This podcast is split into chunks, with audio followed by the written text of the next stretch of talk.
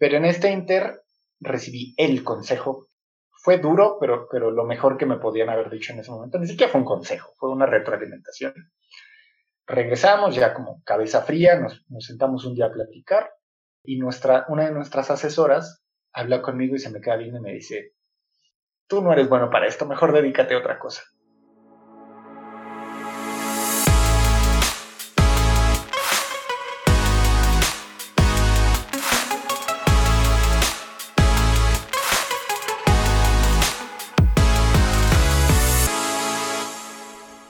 Bienvenidos a un nuevo episodio de Fuera del App. Yo soy Rafael Omar y en este refugio de personas e historias de ciencia contaremos con Daniel Domínguez, un amigo ingeniero biotecnólogo del Instituto Politécnico Nacional de México y quien actualmente es cofundador y director de alianzas estratégicas de la Red Latinoamericana de Líderes en Biotecnología, Albiotech. Albiotech es una organización espectacular y en donde este episodio quise explorar un poquito más sobre qué llevó a su creación entre muchas cosas van a escuchar, por ejemplo, la historia del pan de muerto, sus estudios en México, su participación en HIGEM, la competencia global de biología sintética y obviamente hablamos de Albiotech, de sus eventos, de los nuevos líderes que vienen para la próxima cumbre este 2021 en Argentina. Y yo me identifico particularmente con su historia porque demuestra que hay más rutas que una persona en ciencias puede tomar más allá de la investigación y la importancia que tiene explorar opciones y conocer nuestras habilidades. Escuchemos historia. Quería empezar con un tema muy general, pero que sé que, no sé, te apasiona, porque si alguien ve tu Instagram, notará muchísimo que por estas fechas de octubre y noviembre posteas bastante sobre la temporada del pan de muerto. Em, sé que es una repostería que tiene una enorme tradición por detrás en, la cultura mexicana por el Día de los Muertos. Y mm, te quería preguntar qué nos puedes decir sobre su historia y el simbolismo del pan de muerto para ustedes. Pues mira, efectivamente es un tema que me apasiona muchísimo. Em, uy, ¿por dónde empiezo? A ver, el pan de muertos es, es, es, un, es parte de la celebración del Día de Muertos. Eh, el Día de Muertos tiene múltiples orígenes que se combinaron, es lo que conocemos como un sincretismo, que eh, es una tradición que viene de una combinación de tradiciones. Años atrás, antes de, la llegada de los españoles, eh, las culturas prehispánicas acá en México tenían desde ese momento cierta relación muy especial con la muerte y tenían muchos simbolismos asociados a las tradiciones que ellos, que ellos, que ellos tenían dentro de ellos el, mito del, del, Mictlán, que eh, en el equivalente para la religión católica, el Mictlán es como el cielo, pero es un cielo muy diferente con un concepto muy diferente, es como la vida después de la vida, ¿no? Y el Mictlán es el espacio al que van las almas a descansar después de la muerte, y para llegar al Mictlán tienes que pasar por ciertas experiencias y son siete, siete niveles. Entonces, este mito del, del Mictlán se combinó con la tradición católica del Día de Todos los Santos y del Día de los Santos Difuntos para formar una cosa única que en México es el, Día de Muertos. Y se transformó en esta tradición en la que los mexicanos por un día al año enfrentamos a la muerte y le decimos hoy no te tenemos miedo y hoy es el día para recordar eh, a los seres queridos que hemos perdido a lo largo de los años con la noción esta que transmite súper bien la película de Coco, que es eh, solamente mueres cuando, cuando te olvidan. Y mientras haya alguien que te siga recordando, vas a poder seguir regresando al mundo de manera simbólica, ¿no? Entonces, bueno, hay muchísimos simbolismos asociados, el cempasúchil, que es la flor naranja esta, que sirve como el camino que, que nos lleva hacia el Mictlán. Eh, y bueno, hay, hay, hay, muchísimas cosas. Y dentro de todo esto, en, en, a lo largo de todo el país, pues sabes que los mexicanos somos como todo lo relacionamos con comida y para todo hay una comida, para cada día del año, en, en algún lugar de México va a haber una comida especial para ese día. Y dentro de esto, un poco también el sincretismo ahí de, de, la llegada de los europeos con, con, México, particularmente hay mucha influencia francesa en, en las panaderías de México y, y, se, se, dispersó, se combinó con la cultura local, porque también hay que decir, México es un país multicultural, en el que no había una sola nación eh, antes de los españoles, había muchísimos grupos locales que aún prevalecen. Hay, todavía muchas culturas, los náhuatl, por ejemplo, son los descendientes de los aztecas que están en el centro del país, están los mayas. Eh, vaya, entonces cada región tuvo su propio sincretismo particular. Y surgió el pan de muerto, que es eh, la representación física del Día de los Muertos, eh, en el que tenemos el pan, que representa, que es circular, el, del centro de México, porque representa el ciclo de la vida, y además está eh, algunos otros simbolismos como el sabor a azar, la, flor del naranjo, que nos sirve, eh, está esta tradición de, la gente de hace muchos años que relacionaban el, olor a naranja, el olor a azar, con el recuerdo, ¿no? Con recordar cosas bonitas que nos pasaron, cosas, eh, momentos en los que fuimos felices. Y entonces tiene esa esencia, el pan específica, porque nos recuerda a nuestros seres queridos, luego están eh, los pequeños huesitos que tiene, que son de un pan que tiene otra textura, por eso en mis publicaciones van a ver como, no, la textura de los huesitos no era suficientemente buena porque es diferente, es, una cosa el pan y luego otra cosa, las que tienen encima, que simbolizan pues, en, lo que nos convertimos después de, la muerte, que es el, esqueleto, y bueno, además tiene un sabor espectacular, que yo espero y les recomiendo que si vienen a México eh, lo prueben, hay panaderías donde hay todo el año. Eh, y eso es básicamente el pan de muerto. Y ahora cada, te decía, cada región tiene su propio pan de muerto. Hay algunos que es eh, que tiene las cenizas de totomoshle, que es la hoja del, maíz, lo que cubre el, maíz, quemada y, le da un sabor muy especial, muy amado. No son cenizas de muerto, como está, la broma ahorita que salió este año. Mm. hay otros que como tal tiene forma de cuerpo humano, eh, un poco más tétrico.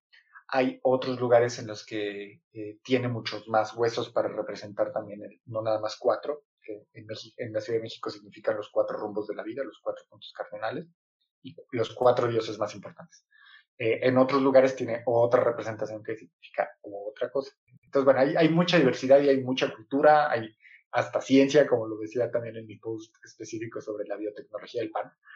Eh, y bueno, es, una cosa muy apasionante que de verdad tienen que aprenderlo porque a través de eso van a vivir la tradición del Día de los Muertos y en general toda de todas estas fechas, que también es ya como el preámbulo a, la Navidad, que también es muy especial acá en México.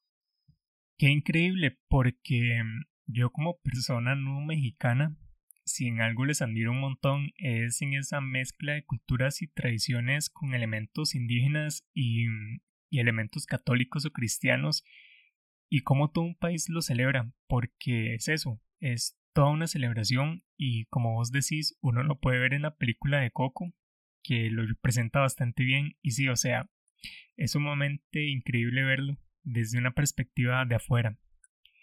Y ligando todo esto con tu post de Instagram sobre el pan de muerto, y aquí abro un paréntesis para que quienes nos escuchen busquen ese post en tu perfil, algo que me llamó la atención es que has probado distintos panes por distintos lugares y locales en México y los has calificado.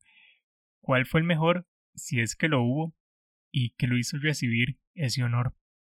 Uy, es, una gran pregunta. Tengo una lista de factores que eso no publico porque ya se me hace como demasiada información pasarle a la gente. Pero el pan de muerto es una cosa muy especial, no es cualquier pan. Entonces pasa mucho que vas a una panadería y el pan está buenísimo, pero sabe a pan normal, a cualquier pan que tomes aquí. Perdón por mi perrita. Creo que eso ya es común en todos los podcasts. eh, eh, sabe a cualquier pan. Acá en México solemos cenar con un pan y, leche, café, té. Entonces, para empezar, lo primero que tienes que sentir al morder un pan de muerto es que te evoca a la fecha, al, momento. La intensidad del azar, eh, el sabor a la naranja, que también es, la base del pan. Eh, han visto, bueno, en, las fotos pueden ver que está cubierto de azúcar. Es, es muy truculento eso porque si le pones demasiado azúcar, el pan sabe como si le dieras una mordida a un, terrón de azúcar. Entonces no tiene que ser muy dulce, tiene que ser súper esponjoso y como te decía, los huesitos, que es lo que está arriba, tienen que ser muy dorados para que se vea el contraste con el resto del pan.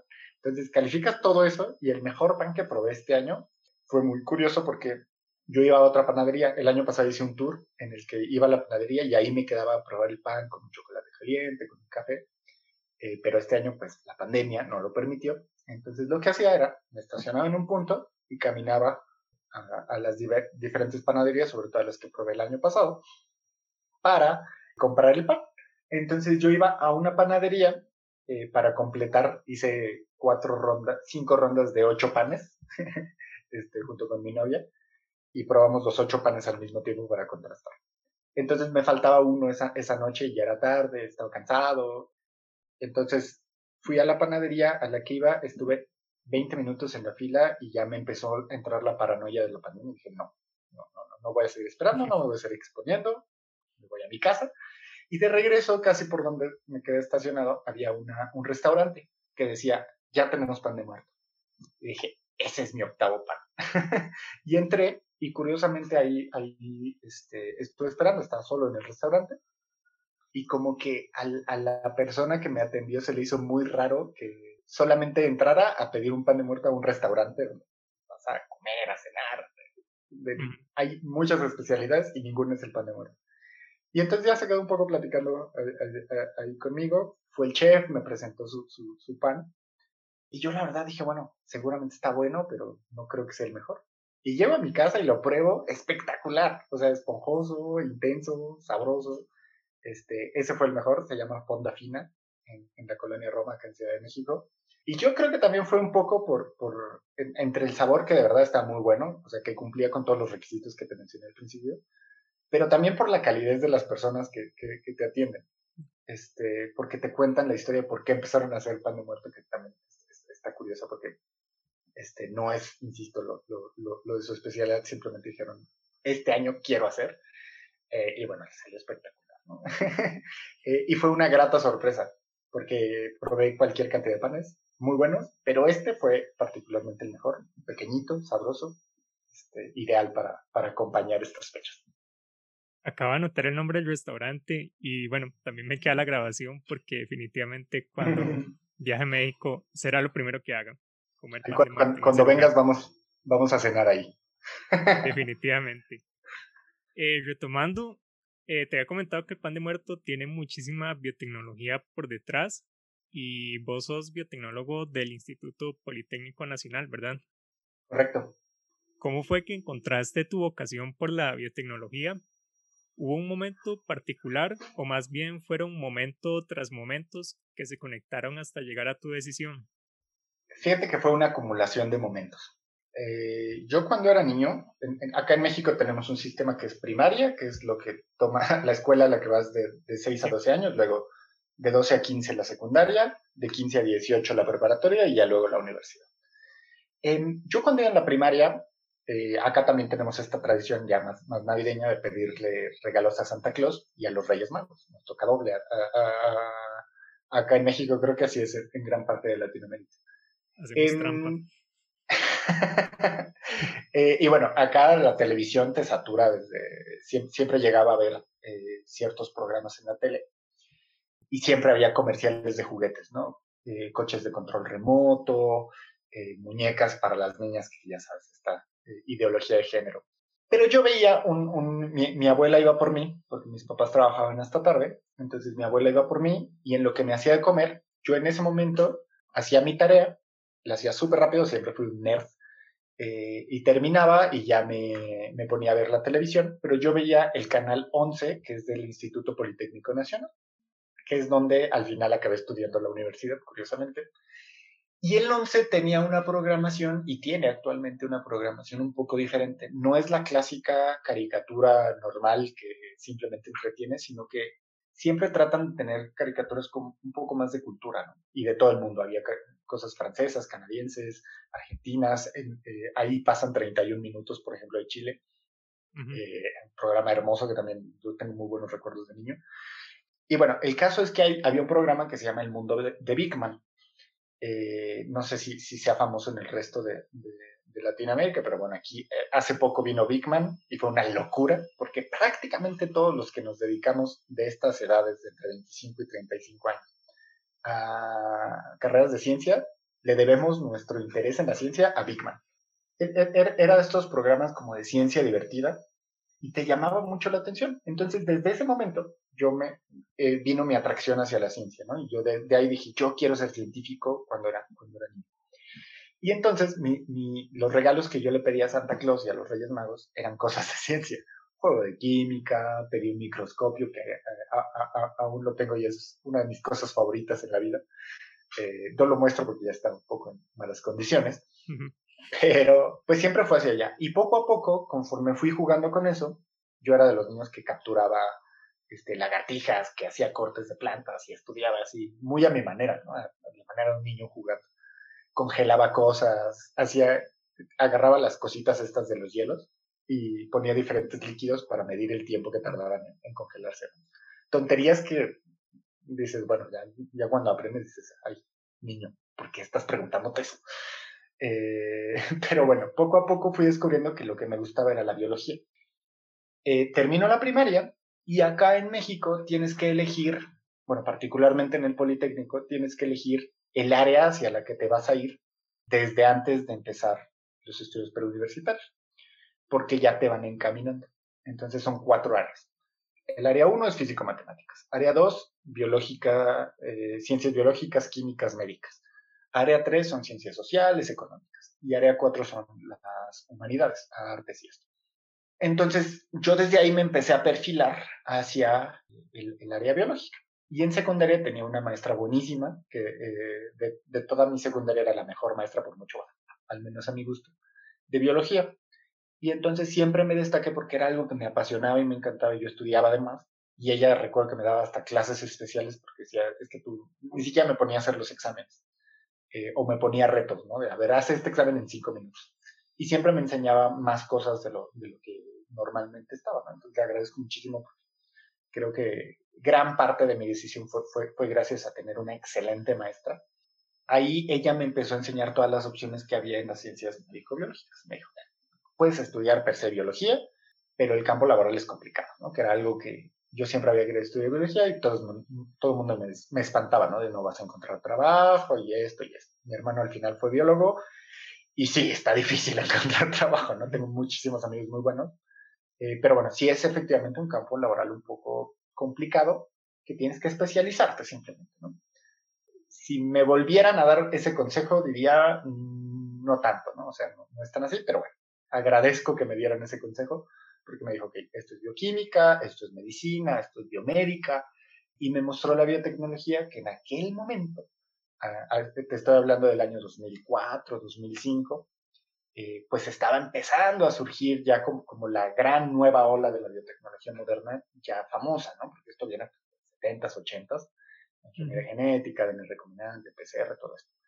Pero ahí el, el, la publicación del genoma humano fue como que levantó, ¿no? Entonces, en ese momento siempre era el morbo de la oveja y que los transgénicos empezaban a sonar. Entonces, bueno, ella me enseñó estas nuevas técnicas de ADN recombinante y ahí fue cuando yo hice clic y dije, esto es lo que quiero estudiar. Entonces ya me fui al, al, Centro de Estudios Científicos y Tecnológicos, nos encantan los nombres largos acá, que ya es del Politécnico, que es está incorporado a la universidad, este es estudios universitarios, y ahí me metí a, eh, al área médico-biológicas, tienes una carrera técnica que te prepara, yo soy laboratorista químico aparte, eh, y bueno, desde el día uno empecé a interesarme por biología y luego me metí al equipo competitivo de biología. Eso, eso sí hay en todo el mundo, que son las Olimpiadas de Biología. Eh, fui a competir, eh, siempre fui como súper intenso en, en, estas cosas y poco a poco fui, fui aprendiendo más y más y más y más y más, hasta el punto en el que realmente nunca lo dudé simplemente mi decisión, mi, mi, duda era, quiero estudiar ingeniería biotecnológica o licenciatura en biotecnología. Eh, y bueno, me decidí por ingeniería un poco porque no quería mudarme de ciudad, porque acá en aquel momento no había una carrera en Ciudad de México de licenciatura.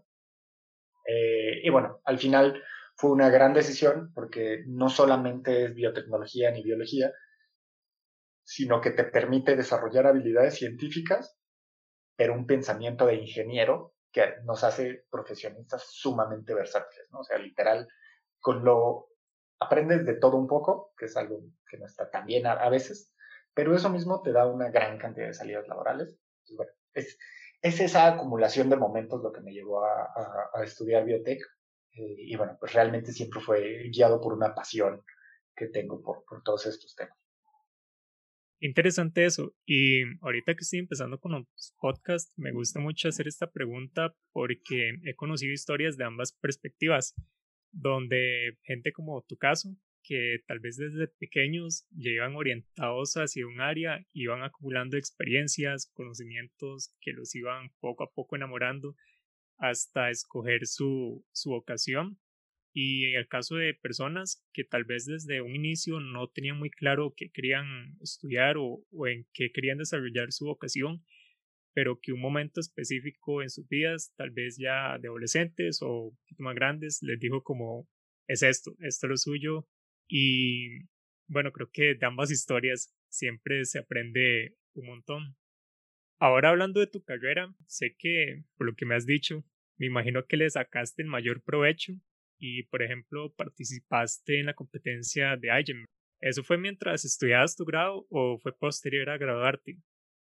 Fue cuando, cuando, cuando estudiaba y también justamente IGEM, que actualmente soy embajador para, para América Latina, eh, y no lo digo nada más porque, porque tengo este, este cargo en este momento, pero IGEM fue el, lo que cambió mi carrera, el game changer. Bueno, te cuento la historia. eh, porque ahí, recibí el consejo que, que, me tiene donde estoy ahora. Yo, te digo, desde, desde niño venía con esta idea de yo quiero ser científico. Y yo entro a la universidad súper decidido y de hecho yo creo que hasta fue odioso en esta, en esta primera ronda, en primer semestre, cuando, ¿por qué quieres estudiar la carrera siempre, ya sabes, no? Y yo súper intenso, yo era el, el, intenso odioso que ya venía como súper estudiado y ya sabía que quería en la vida. Y decía, yo quiero ser investigador y quiero ganar el premio Nobel y así. Y entonces, desde que tuve oportunidad en tercer semestre, me metí a estancias de investigación.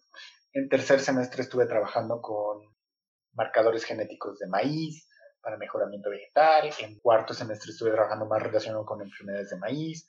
Eh, en cuarto tuve una de las mejores experiencias en una estancia de investigación en Guadalajara durante el verano, que era de, un programa que se llama Programa Delfín, que es uno de los grandes programas de ciencia y tecnología que en México de formación eh, de, futuros investigadores.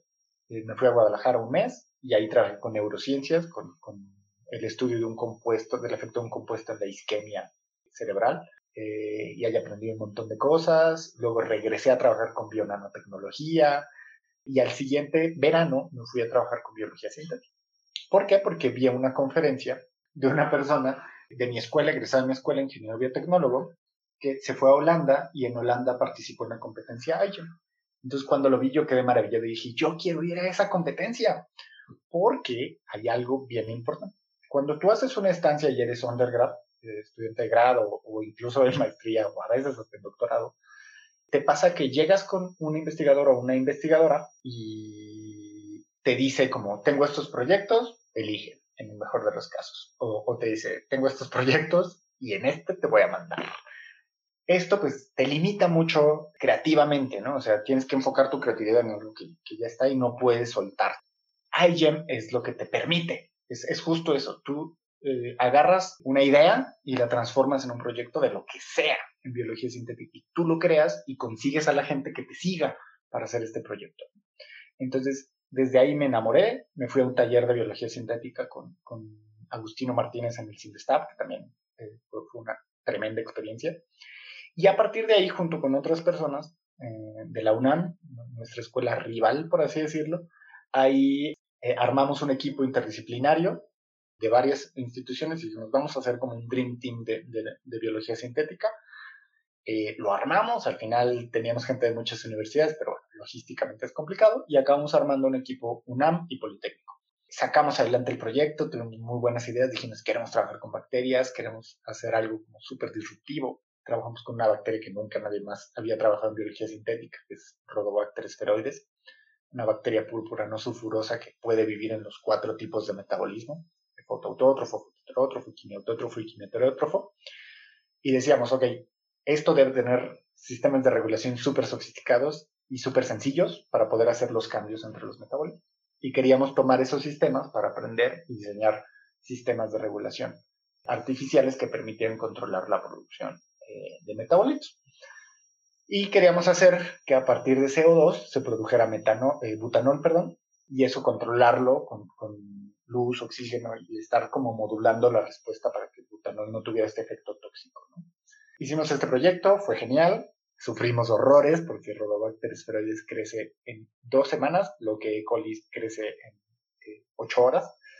Entonces, bueno, muchas complicaciones, eh, pero durante todo este proceso dado que formamos un equipo con gente sumamente talentosa de la que aprendí muchísimo, ahí yo me di cuenta que yo no tenía las habilidades para trabajar en, las habilidades necesarias para trabajar en laboratorio. Mi pipeteo era muy torpe, soy muy distraído y eso siempre me pasó en todas mis instancias de preparo un mix de PCR y bueno, me distraigo a la mitad y, de repente era como, ah, ¿a cuál le puse la polimerasa? Y seguramente alguno le ponía dos veces polimerasa o nunca le ponía primers, entonces mi tasa de éxito era baja, comparada sobre todo con gente tan capaz. Eh, y bueno, pues yo me veía súper lento, me empezaba a frustrar, como que nada me salía bien y estaba como muy inconforme con mi desempeño, siempre he sido alguien que se exige demasiado.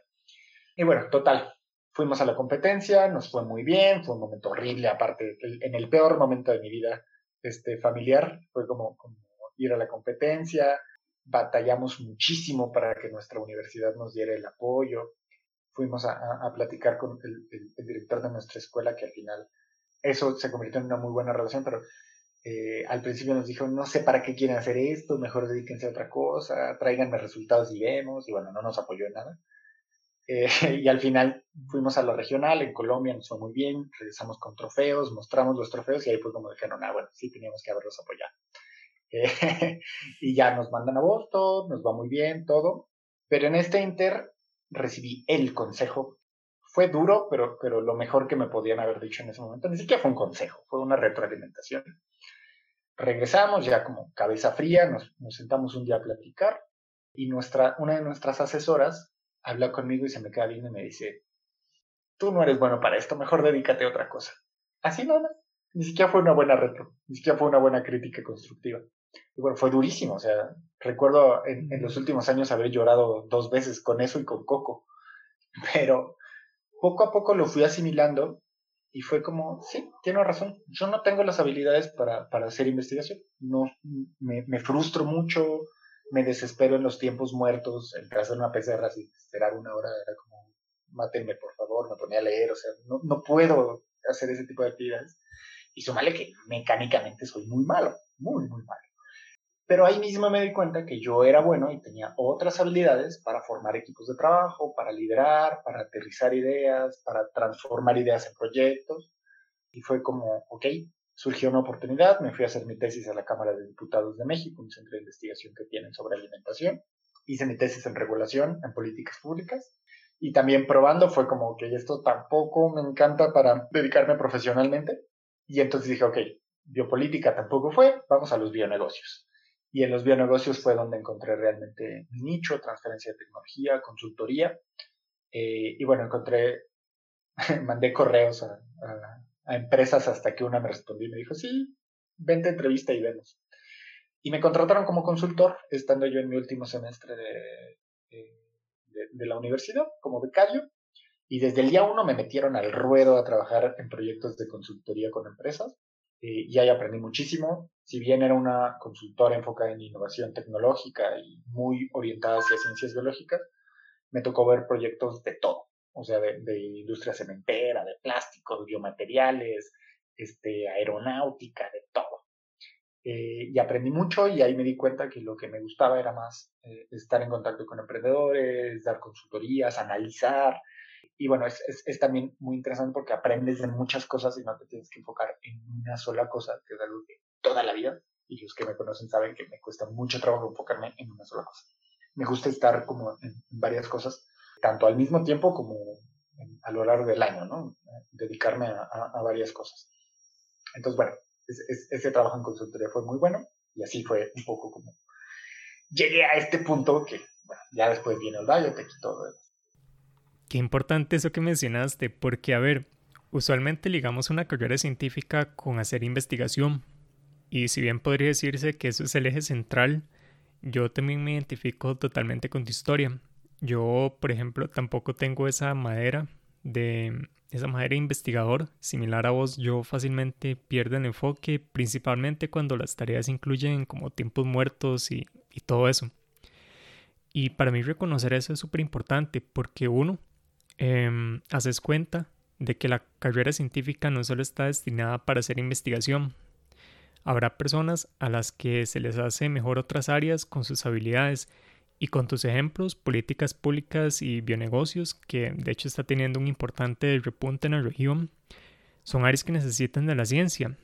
Y número dos, porque también un estudiante así llega a reflexionar sobre sus habilidades y lejos de desmotivarse por una situación así, más bien que logre explorar otras opciones y explotar todo su potencial.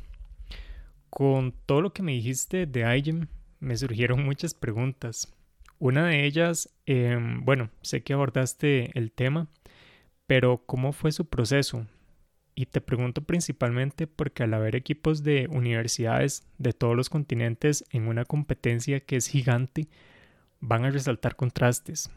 Por ejemplo, Sé que muchos equipos cuentan con esa oportunidad de recibir los fondos necesarios desde un inicio gracias al apoyo de la universidad y en otros casos em, la universidad tal vez no está en las condiciones de poder fondear total o, incluso parcialmente, em, aunque sí con, con el espacio de laboratorio, algunos reactivos y aquí es donde los equipos hacen lucir su verdadera creatividad, no solo para desarrollar la idea del proyecto, sino también para costear ese desarrollo y también el viaje a Boston, que, es un costo importante. Y bueno, retomando la pregunta, ¿cómo fue el caso de ustedes en, este sentido?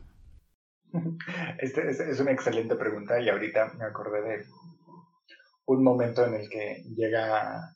IEM también tiene una cosa hermosa que es que conoces gente de todo el mundo, interactúas, y ahí tienes la oportunidad, siempre es como Harvard, ¿no? La, tenemos en mente Harvard, MIT, Cambridge, todas esas universidades top tienen, tienen equipos. Y entonces siempre es como, ok, quiero conocer a la gente de Harvard y ves que en talento estamos al mismo nivel, pero son otras las condiciones que, que, nos separan, ¿no? Y bueno, son condiciones que es, un abismo de diferencia. La diferencia entre iniciar, como, el meme, eh, la vida en el nivel difícil o la vida en el nivel fácil. En este sentido, eh, llega un amigo de, Francia que venía de visita a Puerto Vallarta, creo que una playa en México, eh, y pasó y nos habló y nos dijo, quiero conocerlos, quiero conocer su laboratorio. Eh, y bueno, ya pasamos a, un laboratorio, estaban en una clase y entramos y acá en, la escuela, en UPIBI, para docencia, esto creo que no se hace para investigación, al menos no que yo recuerde, se reusan los tubos de pendor las puntas de pipeta, las cajas Petri. o sea, se reduce prácticamente todo lo que es desechable en teoría, ¿no? Y entonces ve y dice, ¿por qué están lavando los, los, los tubos Cependor? Como que no entraba así, como, ¿por qué lo hacen? Esto se, se, esteriliza eh, por seguridad y a la basura, al, desecho, es consumible. Eh, y le digo, pues, no, aquí lo reusamos, que ustedes no reusan los tubos Cependor. Yo así con mi mente toda sustentable de zero waste, vamos a reducir el plástico, que aparte es terrible la cantidad de residuos que generamos. Eh, y bueno, creo que eso te ejemplifica perfecto la diferencia en las condiciones. Eh, y ojo, porque esto es México. Sí, el Politécnico es una universidad sin muchos recursos, es una universidad pública. Eh, tiene un buen presupuesto en comparación con el resto de las universidades públicas, pero sigue siendo eso, pública. Y aún así, tiene muchísimas más oportunidades y muchísimos más recursos que las universidades hacia el sur del continente, con todas excepciones. La Universidad de los Andes, la Universidad Católica de Chile, son, son universidades que están más para competir un poco en, el mundo desarrollado, ¿no? El Tecnológico Monterrey, siempre las, universidades privadas. Pero las demás, vas a, a, Ecuador, vas a, Perú, vas a Colombia, el resto de Colombia, sobre todo fuera de Bogotá, a Brasil, a Argentina, y pues ves muchas carencias en las universidades, a veces hasta en las privadas. No es lo mismo hacer biotecnología en, la Ciudad de México o en Sao Paulo que en San Salvador o en Managua, eh, mismo San José. vaya, enfrentamos muchas carencias en infraestructura, en equipamiento. Eh, acá teníamos en, la escuela una cámara de, electroforesis para docencia, que era la, eh, a veces utilizábamos para el proyecto IG, que era la que nos prestaban. Y eso en comparación con los otros equipos, pues es eh, muy diferente. Me, ha tocado ir a, a, Edimburgo, eh, a donde más estuve en UCSF, en San Francisco, en Berkeley, en Stanford con los equipos. Eh, y bueno, pues la brutal diferencia en equipamiento y en, reactivos, en todas las condiciones. Eh, entonces, como bien dices, eso te obliga a ser creativo, eh, te obliga a aprender, por ejemplo, la técnica, Susana, que yo admiro un montón, y, es para mí el principal ejemplo de que los técnicos de la horta no son científicos de segunda, de hecho, muchas veces son mucho mejores científicos que los titulares, simplemente tuvieron otra ruta de vida una genio de laboratorio, ¿no? Susi. Eh, ella producía su propia TAC polimerasa. Por favor, o sea, agarraba un matraz y producía y la TAC polimerasa, te juro que servía tan bien o a veces mejor que la TAC, este, ya no voy a decir compañeros, pero bueno, la TAC de, la compañía que utilizaba. El, el, el, doctor con el que trabajábamos era como, eh, siempre como que trataba de ahorrar, ¿no? Porque los recursos aún para proyectos de investigación de gran escala eran escasos. Entonces desarrollaron entre Susi y Agustino eh, un método para hacer este, los geles de electroforesis con almidón. La primera prueba, que ya sabes que nada más es así como no es para la foto del, artículo, lo haces con almidón, mucho más barato, eh, y listo. Entonces, todo esto lo vas aprendiendo, no solo en iGEM, sino en, cómo se hace investigación y docencia en, México y en Latinoamérica. Y te obliga a ser creativo, a hacer más con menos, eh, y a no despilfarrar eh, recursos. Y esto creo que es también algo bien importante de IGEM para Latinoamérica, que es eh, IGEM te enseña, esto para mí es, lo crucial, a que tienes que salir del laboratorio para generar impacto. Eh, y en ese salir del laboratorio te enseña que la vida es mucho más, la ciencia es, es mucho más allá de pipetear, de hacer PCR, de hacer ligaciones, de cultivos bacterianos, todo eso, no.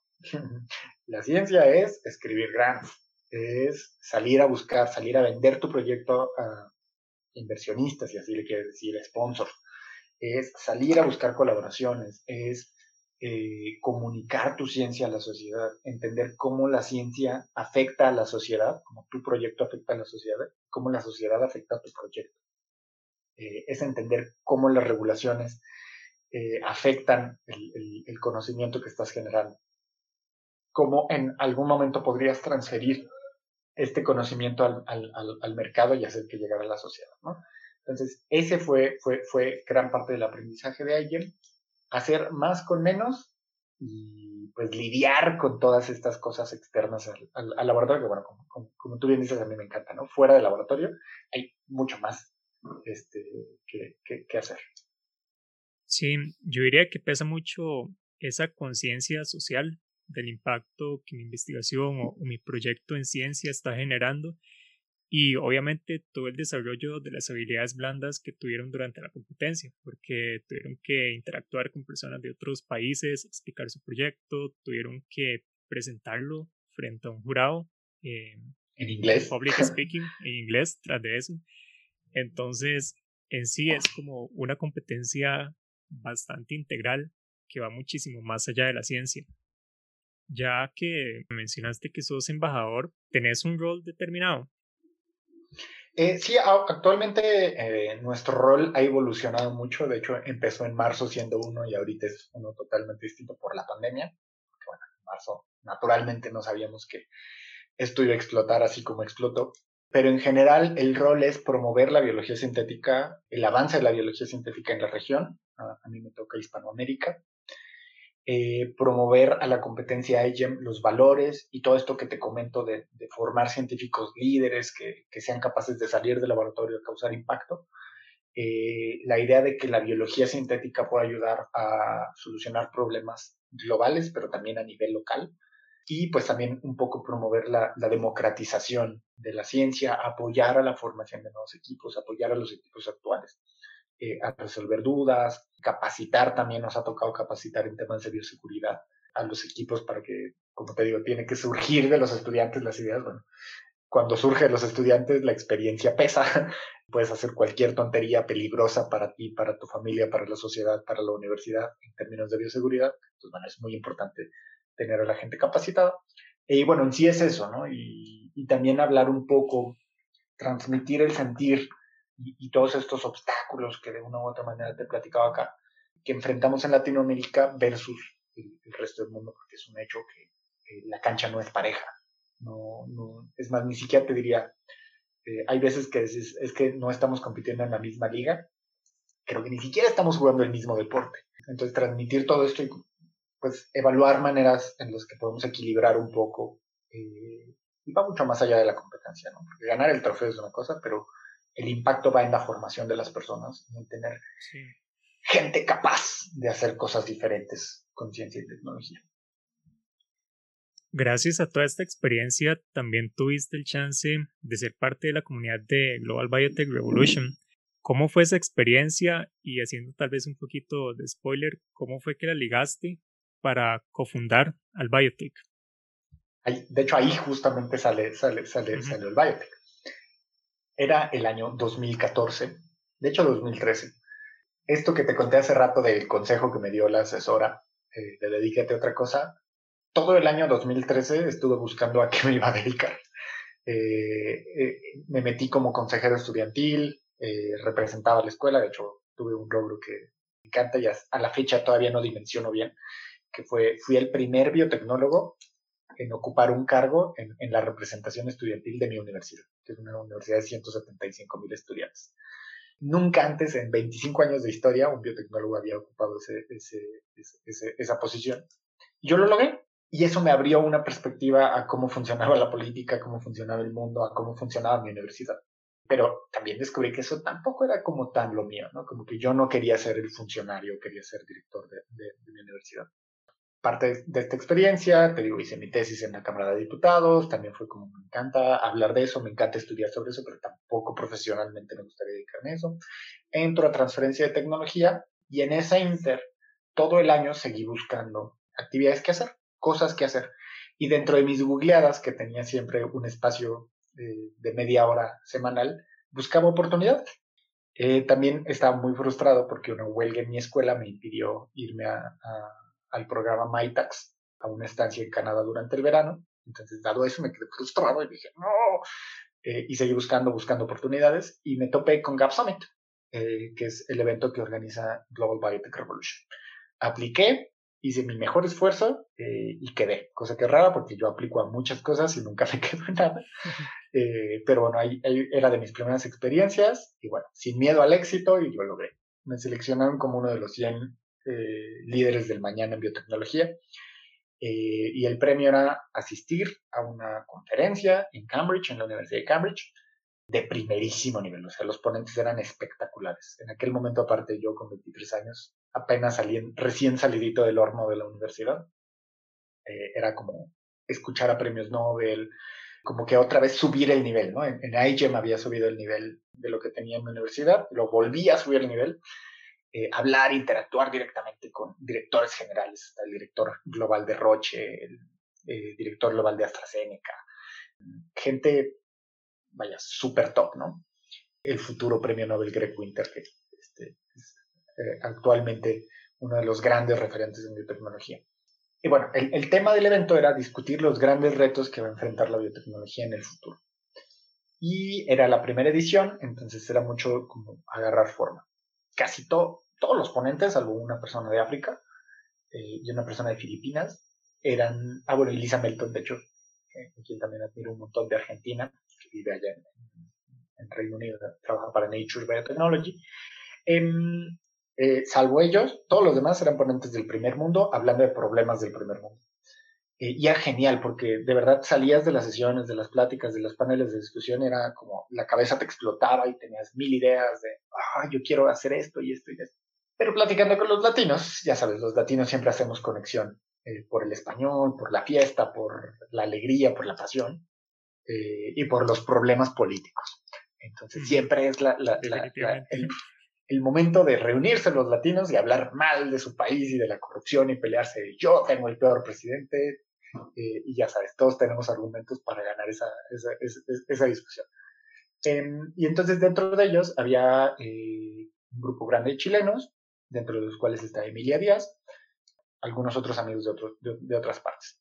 Y nuestra discusión siempre fue la misma de, esto está genial, estoy maravillado, es el mejor evento en el que he estado, aparte logísticamente perfecto, pero esos son problemas del primer mundo que a nosotros, de lo que estas personas están quejando, son problemas que a nosotros nos encantaría tener. Nosotros estamos cinco pasos más atrás en el mejor de los casos, diez pasos más atrás en peor de los casos, o 50 pasos más atrás en el caso de Nicaragua y Venezuela, ¿no? Que triste la realidad para, para estos países.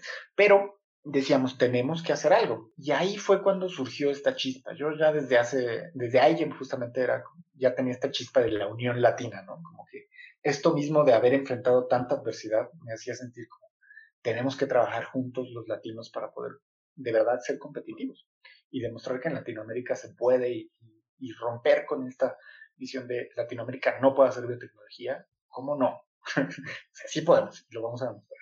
Eh, y bueno, ahí surgió la motivación de trabajar eh, y ya después, algunos factores, tres años después, nos hicieron eh, a Emilia, que fue quien, quien, quien, realmente tuvo este drive emprendedor, porque es una emprendedora increíble y de la que todos podemos aprender mucho.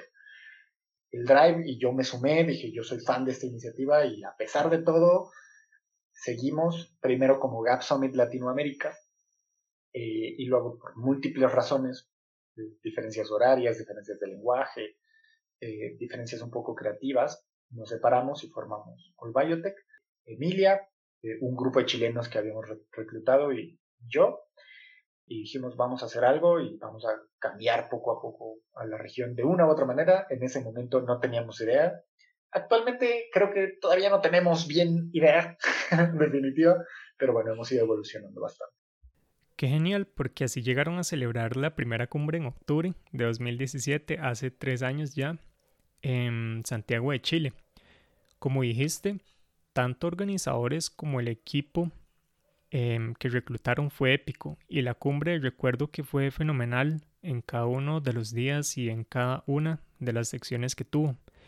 La segunda cumbre la hicieron en México, Guanajuato específicamente, y algo que me gustó mucho es que la organización o para la organización se añadieron líderes de la primera cumbre, siempre con el apoyo del equipo y, toda esa estructura central conformada en la primera cumbre. ¿Qué enseñanzas les quedó para organizar este segundo evento? Sí, es, es una gran pregunta porque después de este proceso fundamos la organización, nos separamos, hacemos algo independiente y empezamos a trabajar. Yo fui el único no chileno que se quedó en el barco. Los demás como que se desanimaron un poquito y yo dije, no, a mí me encanta, yo estoy, estoy comprometido con esta causa y desde México los voy a apoyar en lo que pueda. Y ya llegando a Chile, ya teníamos mucha idea. O sea, la verdad es que la cumbre se quedó como un residuo de, de Gap Summit Latinoamérica, porque habíamos aplicado un grant y lo habíamos ganado de Corfo en, en, Chile. Y bueno, dijimos, ok, vamos a hacer la cumbre de los 100 líderes como, como Gap Summit, pero al estilo latinoamericano. Eh, y siempre quisimos hacer algo diferente que, eh, que Gap Summit, que Gap Summit es un evento genial, pero es un evento y ya.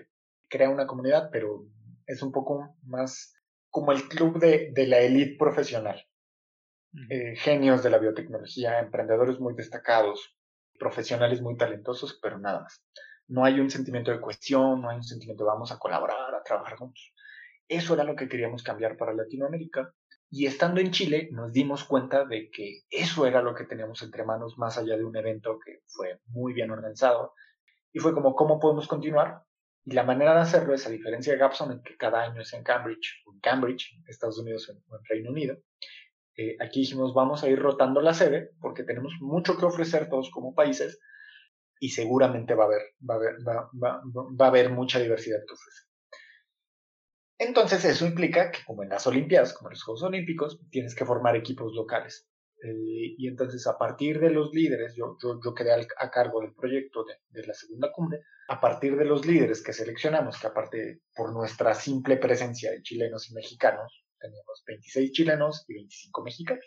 Eh, entonces a partir de este pool de 25 mexicanos que habían sido seleccionados para la primera cumbre, formamos un equipo con gente súper comprometida, Diana, Mon, Eh, Telma, eh, Fernando, eh, Caro Elizondo, todos formamos un super equipo y empezamos a trabajar mucho con los aprendizajes de la primera cumbre, que de entrada fue como en dos días no es suficiente, entonces vamos a hacer tres días de cumbre y vamos a hacer eventos poco a poco más diferentes, ¿no? Vamos a generar más espacios para la integración, más espacios para el networking, para intercambiar ideas y, bueno, tener siempre a, los líderes de opinión que nos vayan a dar y a inspirar para, para, guiarnos en esta complejidad del ecosistema latino de la tecnología. Entonces, bueno, fue, fue, fue armar ese equipo, fue sacar adelante muchas cosas, fue lidiar con la burocracia en México, a diferencia de Chile, que nos dio un super grant que nos facilitó mucho la vida.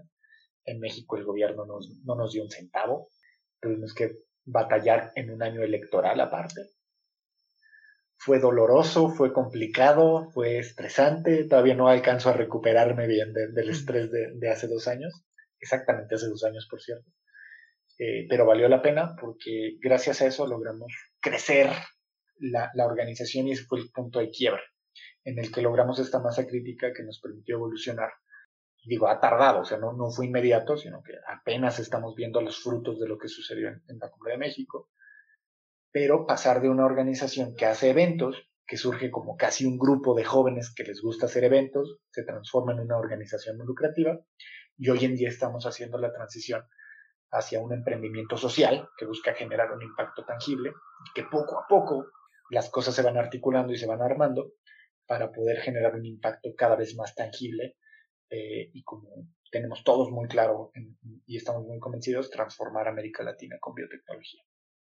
Y el año pasado, parte de toda esa iteración y del deseo de unir las dos generaciones, nació la idea del FOLABI, que significa Foro Latinoamericano de Bioeconomía, que es, por decirlo de alguna manera, un evento paralelo. No sé si esta sea la mejor palabra que lo describa de Albiotech y se celebró acá en Costa Rica. ¿Qué rescatás desde Folavi y, y qué esperar o mejorar para futuras ediciones? rescatar muchísimo. Ya también viene el, el, el aniversario de este Paul en el que tú participaste y fuiste una persona crucial. Yo sigo sin entender cómo entre cuatro personas lograron sacar adelante tal evento. Lo más importante de este evento es que justo es lo que transforma a, a All Biotech de hacer una, una, organización que hace simplemente eventos a ser una comunidad eh, que funciona sola, ¿no? La, la cantidad de conexiones que, que, se han generado en la comunidad han sido increíbles y funciona por sí sola. O sea, no es algo que yo activamente esté diciendo tú y tú tienen que, que, colaborar, ¿no? Es, es, es, algo que surge de la comunidad. Y este evento justamente es, a diferencia de las otras cumbres, que siempre es como que vas una vez y ya, y te quedas así como el, el, el alumno ahí de esta, de esta cumbre, pero acá es como vamos a volvernos a reunir, a seguir trabajando con los aprendizajes que tuvimos en un año, en dos años de la, de la cumbre en la que participaron, y, y, vamos a seguir con la discusión, vamos a ver qué más podemos hacer y, y a pasar de las palabras a la acción, ¿no? Eh, el, el mundo cambia con, con, acciones, no con buenas intenciones. Eh, entonces creo que esto es lo que rescato, porque más allá de haber sido un excelente evento, igual con grandes conclusiones, con grandes ponentes, con eh, muy buenos eventos de, de paneles de discusión, muy buenas ponencias, fue un evento en el que generamos una mayor cohesión como comunidad. Eh, y hoy en día estamos ya cerca de lograr las condiciones para poder capitalizar todo este esfuerzo y, y, toda esta comunidad eh, en, en, actividades más puntuales, ¿no? Entonces, creo que por ahí va y, y para el siguiente Folabi, que todavía, digo, la pandemia ya ni siquiera nos permite discutir cuándo y dónde, uh -huh. eh, pero para el siguiente foro creo que eh, va a seguir siendo algo así, va a seguir siendo reunamos a las tres primeras generaciones de All Biotech cada vez más eh, orientados a, a lo que al final tiene que pasar eh, desde 2017 a 2018 hemos dicho, nosotros somos los líderes del mañana, los, que, los del futuro, los que nos cansamos de esperar a que otras personas vengan a solucionar nuestros problemas, a que nuestros gobiernos por fin se pongan a trabajar y decidan que la ciencia es importante. Eso no va a pasar. Tenemos que hacer nosotros uh -huh. el cambio y nosotros tomar el liderazgo. Entonces, lo que tiene que ir pasando en los siguientes eventos, cumbres y, y, y foros, es que dejemos de tener un rol eh, en el que nos sentamos en mesitas todos elegantes, trajeados, con corbata, con vestidos de noche, eh, a escuchar lo que dicen la, las grandes mentes, los grandes líderes de opinión eh, actuales, nosotros moldear la conversación, nosotros como líderes jóvenes decir, esto es lo que tenemos que hacer y, e, e insisto, pasar de las buenas intenciones a las buenas acciones. Algo que mí me encanta de la comunidad biotech es ese sentido de pertenencia iniciativa que, que los líderes tienen, que ahí tal vez hay que hacer como una mención a las personas que se encargan de seleccionar a los líderes de cada generación.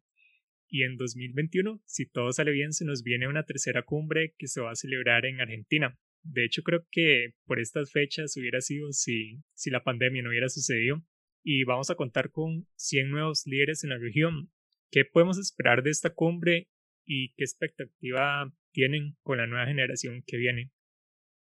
Efectivamente, si no hubiera sido por la pandemia, yo en estos momentos tenía planeado estar, este jueves tenía planeado estar en un restaurante en, Rosario, tomándome un vino y planeando los últimos detalles para, para, la cumbre, pero bueno, no sucedió. Estoy en la Ciudad de México, pero de todas maneras planeando el evento que ahora va a ser en mayo.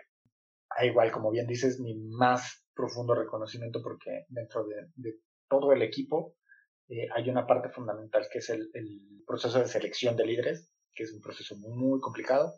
Eh, y este año tuvimos el proceso más grande de la historia, de hecho duplicamos los números de, años anteriores. Eh, el proceso más grande de la historia suena muy dramático de tres procesos, ¿no? Pero bueno, el, mayor proceso. Y bueno, Diana y Telma, la verdad es que hicieron un trabajo titánico para seleccionar a 100 líderes, que bueno, por ahí va, les voy a lanzar ya un spoiler. Tuvimos tan buenos candidatos, tan buenas candidatas, que de hecho voy a empezar a, hablar en femenino, porque son 65% mujeres y 35% hombres, así que sería justo, digamos, candidatas para hablar en general, de manera que seleccionamos a más de 100 líderes. Todavía no les voy a decir el número exacto, eh, en su momento vamos a, anunciar quiénes son y, van a conocer sus rostros, pero tenemos a personas sumamente talentosas que están haciendo iniciativas, algunas que surgieron incluso a partir de la pandemia, que creo que, como, como he dicho en otros espacios, toda crisis es una oportunidad eh, y nos ha abierto los ojos a decir, ok, necesitamos hacer algo más que simplemente hacer investigaciones. Eh, necesitamos salir a decirle al mundo cuál es la importancia de la biotecnología, necesitamos demostrarle al mundo que la biotecnología es lo mejor, es nuestra mejor herramienta para frenar la pandemia. Y eso creo que ha propiciado que ahora haya gente más activa que de verdad son líderes, a, lo mejor no líderes totalmente formados, sino líderes en formación, jóvenes, eh, que están dispuestísimos a cambiar la situación y a dejar de quejarnos eh, y, a cambiar las cosas. Entonces, la gran expectativa que tengo y la gran oportunidad que nos, da la pandemia es que las fronteras cada vez son, son, son menos visibles, ¿no? La mayoría de los eventos que normalmente todos nosotros como líderes y como jóvenes entusiastas organizábamos, nos limitamos a gente de nuestros países, en el mejor de los casos, o, pero, pero en lo normal era gente de nuestra ciudad, o peor aún, de nuestra universidad. Acá en Ciudad de México la interacción entre universidades es muy poca, porque la otra universidad que da biotecnología está al otro lado de la ciudad, que en, Ciudad de México implica dos horas y media de, recorrido, ¿no? Entonces, te limitabas a tus círculos. Y hoy en la pandemia, que todo el mundo ha hecho webinars, que todo el mundo ha hecho eventos, eh, las fronteras se han roto. Y es algo que a mí me encanta porque es algo que siempre quise ver. En, en Cambridge, en Harvard, otra de las grandes diferencias es que en los laboratorios ves equipos sumamente diversos. Ves dentro de un equipo que, de, laboratorio que tiene 10 personas, un grupo de investigación, hay una persona de la India, una persona de, eh, de Islandia, una persona de Canadá, una persona de Argentina, eh, una persona de Australia, son equipos sumamente diversos y eso enriquece muchísimo el, trabajo. Cuando empiezas a hablar de, de, de, otras regiones que tienen algo mucho que ver contigo, por ejemplo, siempre me encanta hablar con gente de África porque también, así como nosotros, enfrentan los mismos tonterías este, políticas. Entonces aprendes mucho y enriquece. Eh, entonces, en los webinars de, este año, en los eventos virtuales, he visto eso. He visto que en eventos que usualmente organiza una sociedad de estudiantes de una universidad en Puebla, en México, hoy tiene asistentes de Ecuador, de Perú, de Costa Rica, de Guatemala, de Nicaragua, que era algo que nos había costado trabajo ver. Y cada vez ves equipos más diversos que se van enriqueciendo y entonces, dado esto, la gran oportunidad ante la que estamos nosotros como, como organización, como eh, los líderes de generaciones anteriores y esta nueva generación de All es aprovechar este envión, este, esta inercia que tenemos de la pandemia y seguir desfronterizándonos seguir fomentando la integración poco a poco ahí a través de, una iniciativa que también justamente ahorita acabamos de terminar una reunión que es de Biotech Latina, cómo podemos romper la barrera del idioma entre eh, portugués y español eh, y fomentar la integración también de Brasil, que es prácticamente un continente per se, podría ser fácilmente nueve países diferentes, con el resto de Latinoamérica para poder trabajar en conjunto. Entonces, mi expectativa es eso, que pasemos de escuchar de un rol pasivo a un rol activo eh, y que los líderes que, que, fueron seleccionados en esta ocasión eh, y también aquellos que no fueron seleccionados, que eso es bien importante. Yo me identifico de verdad. Yo ni siquiera sé si yo como persona hubiera pasado el proceso de selección porque tengo muy mala suerte para eso.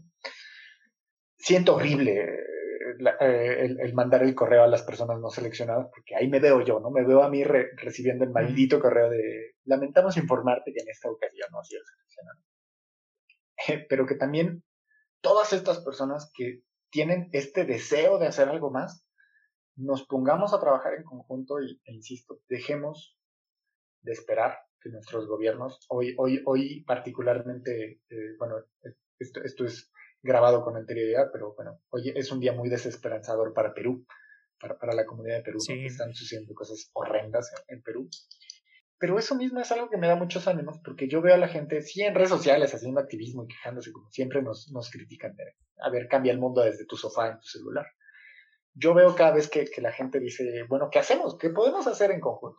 Entonces creo que esa es nuestra gran oportunidad, de dejar de esperar y ponernos a actuar tomar las riendas por nuestras manos. Y mm, si algo tengo que rescatar de Albiotech es la integración y la representatividad de toda la riqueza que compone Latinoamérica.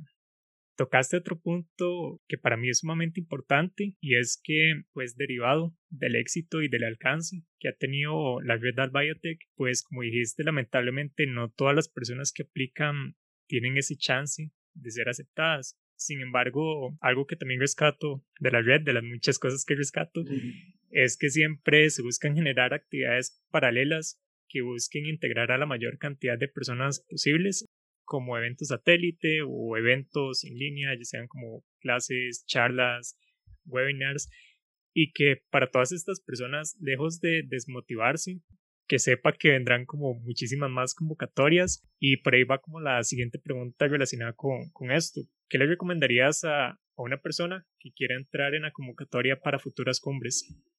Pues yo les recomendaría eh, que sean resilientes. Eh, ha habido casos de gente que no quedó en la primera y quedó en la segunda. Hay gente que aplicó la primera, la segunda y no quedó. Eh, y ahora en la tercera generación quedó. Y hay incluso un par de personas que han aplicado las tres veces y no han quedado. El primer paso es que eso no, no los defina. O sea, el, el, hecho de no haber sido seleccionados no es algo que te defina como profesional. Al final son parámetros que tratamos de hacer objetivos, pero bueno, al final eh, hay ciertos factores que simplemente no, no te hacen llegar al puntaje adecuado en una cosa muy, muy, muy competitiva. ¿no? Y esto particularmente aplica para la gente introvertida. El hecho de ser introvertidos no significa que no sean líderes significa que son otro tipo de líderes. No es el líder que sale en el video súper enérgico diciéndonos, no, voy a cambiar esto y esto y esto. Eh, porque probablemente tengan una gran capacidad de análisis y simplemente no sientan la confianza en sí mismos para hablar frente a la cámara.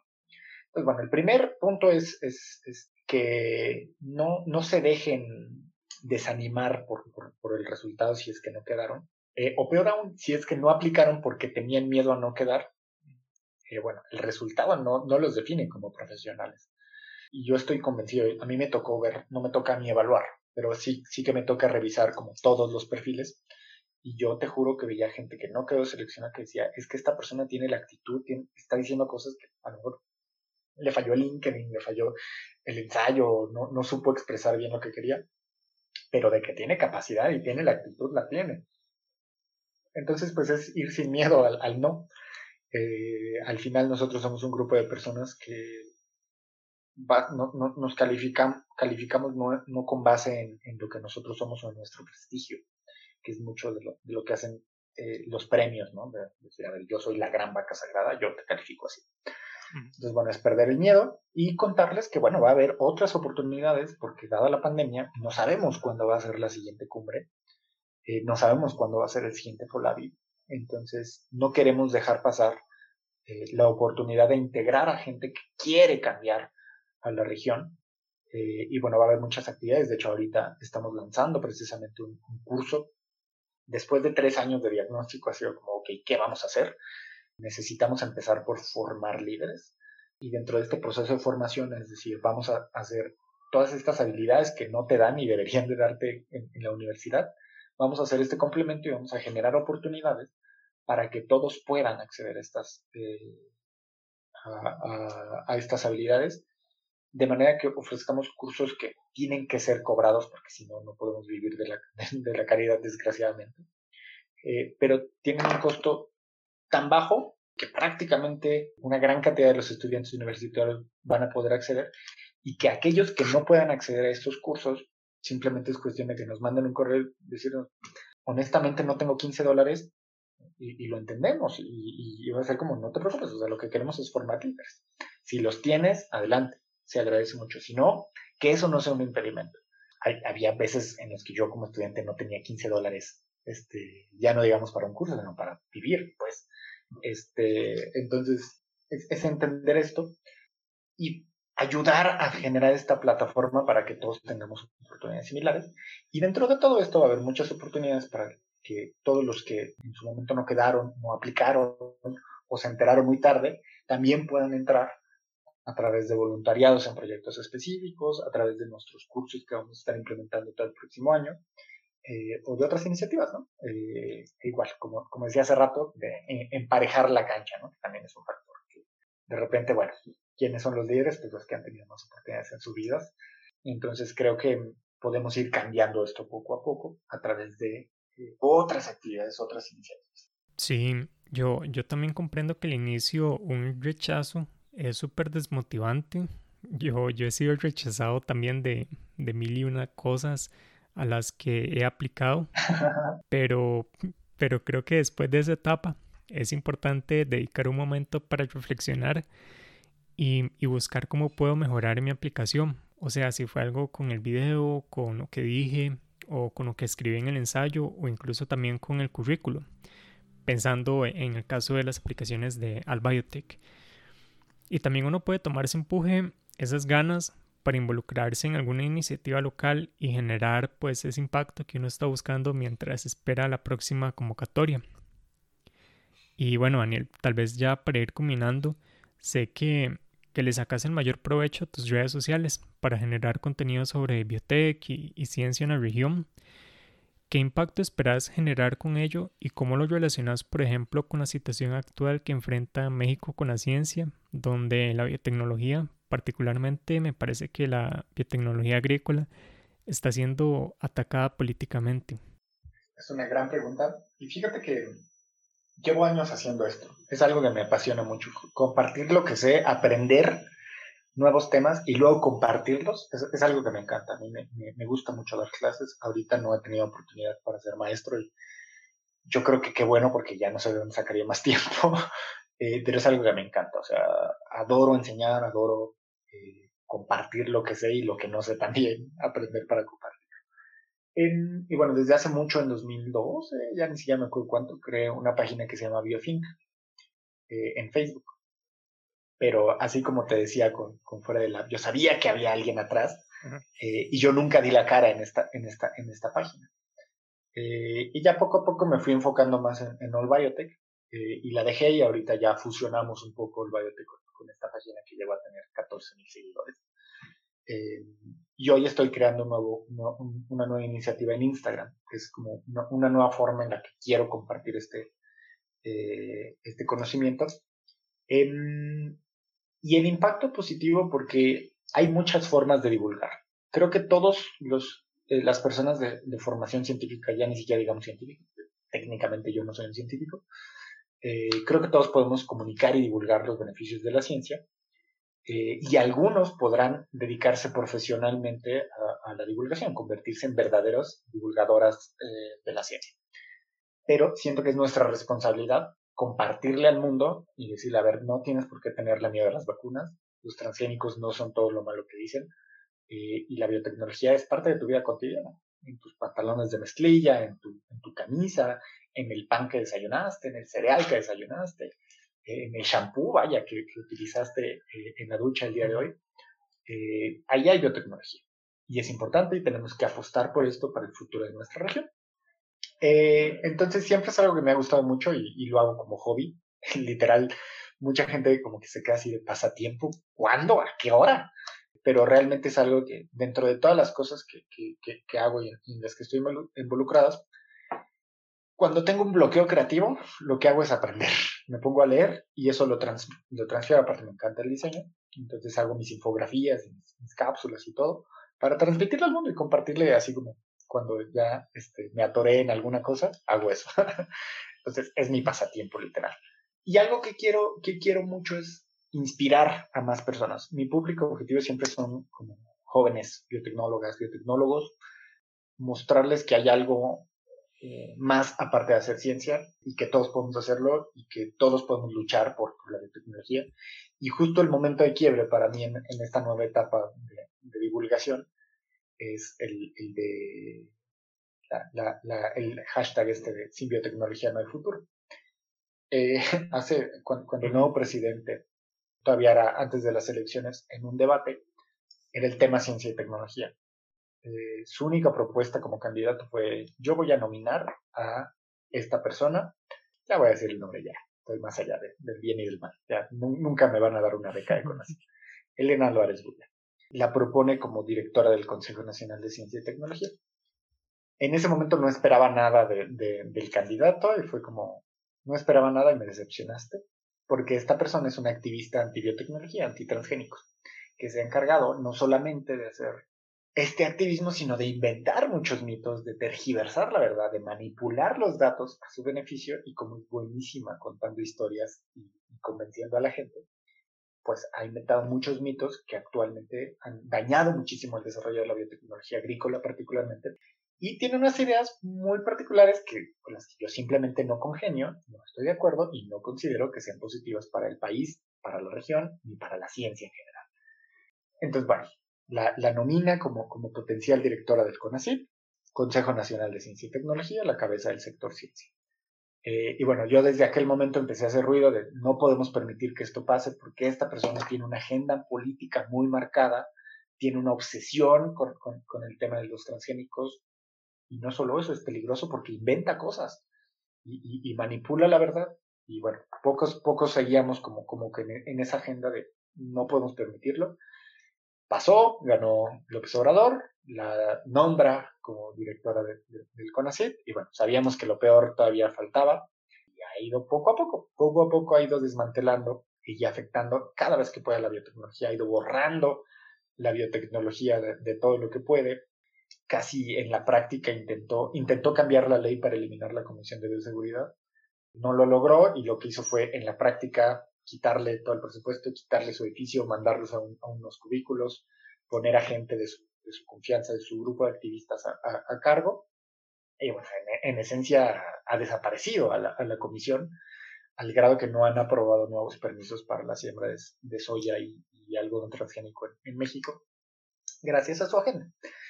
Y efectivamente se, se, consolidó lo que creíamos, esta persona no va a gobernar la científica, eh, va a gobernar la activista tú ves las redes sociales de CONACYT y ves mensajes contra los transgénicos, publicando ensayos súper, eh, en este llamado cherry picking, solamente eh, elijo la evidencia científica que favorece lo que yo pienso. Eh, y bueno, poco a poco ha sido un ataque sistemático a la biotecnología que culminó con la eliminación, que ni siquiera fue tan grave per se esta acción, elimina la palabra biotecnología de las áreas de evaluación del Sistema Nacional de Biotecnología, de, investigadores, perdón, y fue el momento en el que mucha gente se dio cuenta que CONACYT está siendo dirigido por una agenda política y no por el verdadero interés de fomentar la ciencia.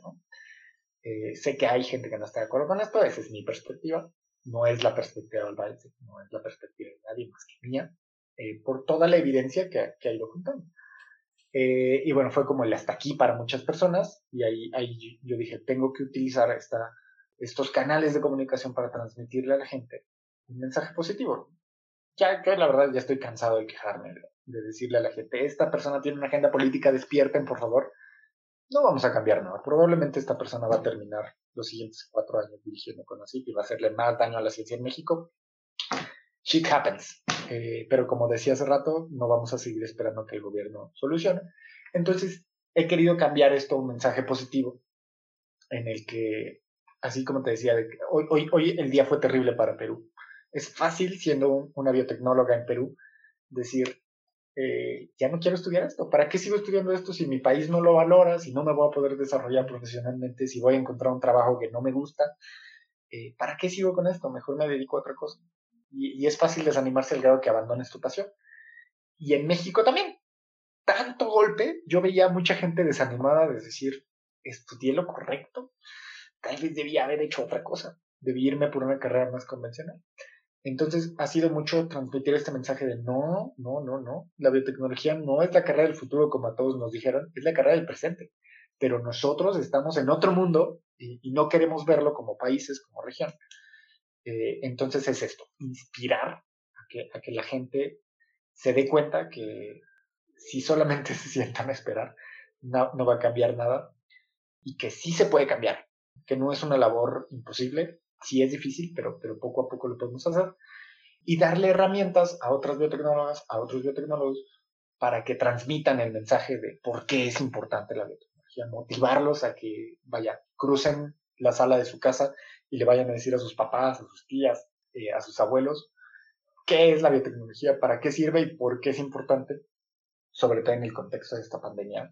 creo que es una gran oportunidad, insisto, para decirle a la gente de, a ver, si nos volvemos a tardar, vamos a perder otra generación muy talentosa y vamos a tener que irnos a vivir a Holanda todos este, para, para poder desenvolvernos. Entonces creo que es, es, eso y ese es el impacto que quisiera crear y que estoy buscando generar un poco, poquito a poquito, ¿no? En, en mis 15 minutos libres al día. Efectivamente, de, de toda crisis surgen oportunidades y me encanta que las personas transformen algo que en un inicio es negativo y genera un impacto negativo en una oportunidad para producir algo positivo que como dijiste motive a otras personas jóvenes.